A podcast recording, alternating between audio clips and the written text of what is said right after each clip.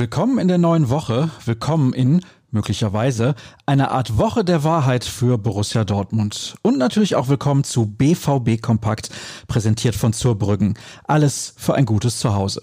Wenn ihr mehr wissen wollt, hilft euch zurbrüggen.de weiter. Ich bin Sascha Staat und führe euch jetzt wie gewohnt durch unsere schwarz-gelbe Tageszusammenfassung. Starten wir mal mit guten Neuigkeiten und blicken auf die Amateure. Die haben gestern Mittag mit 3 zu 0 beim SV Bergisch Gladbach 09 gewonnen und zeigten so die passende Reaktion auf die erste Saisonniederlage vom vergangenen Mittwoch.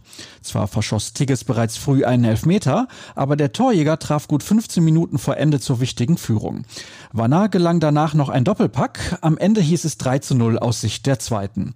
Und da Spitzenreiter Essen in Aachen nur zu einem Punkt kam, konnte der Rückstand auf drei Zähler verkürzt werden.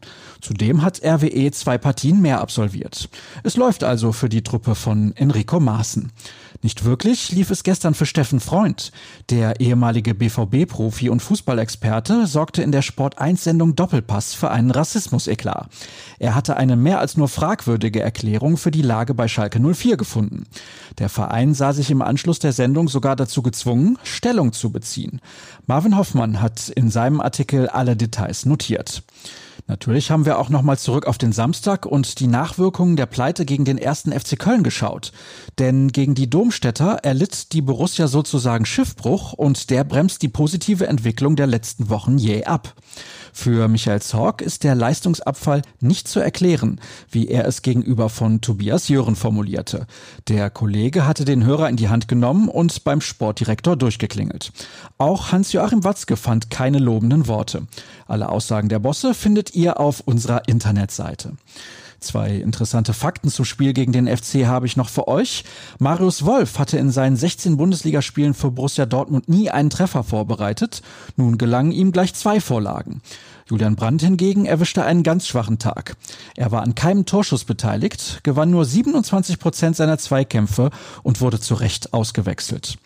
Und das ist die perfekte Überleitung auf unseren Ausblick, denn in der zweiten Folge der DAZN Dokumentation über den BVB, die der Streamingdienst in dieser Saison produziert, hat der Mittelfeldspieler über die mentalen Herausforderungen als Profi gesprochen.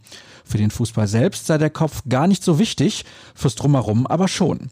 Gemeint hat der 24-Jährige damit die Situation, wenn öffentliche Kritik laut wird oder die Drucksituation zum Beispiel im Hotel in den Stunden vor wichtigen Spielen. Der Kramp hat sich damit und mit Brandt, dessen Leistungen zuletzt eher durchwachsen waren, mal genauer auseinandergesetzt. Was passiert rund um die Profis? Die Mannschaft trainiert wieder vollumfänglich, denn schließlich wartet in zwei Tagen schon wieder die nächste sehr wichtige Begegnung, wenn Lazio in der Champions League zu Gast ist. Die 1 zu 3 Niederlage aus dem Hinspiel ist bestimmt noch nicht vergessen und schlägt man die Römer, dann wäre der vorzeitige Gruppensieg sicher.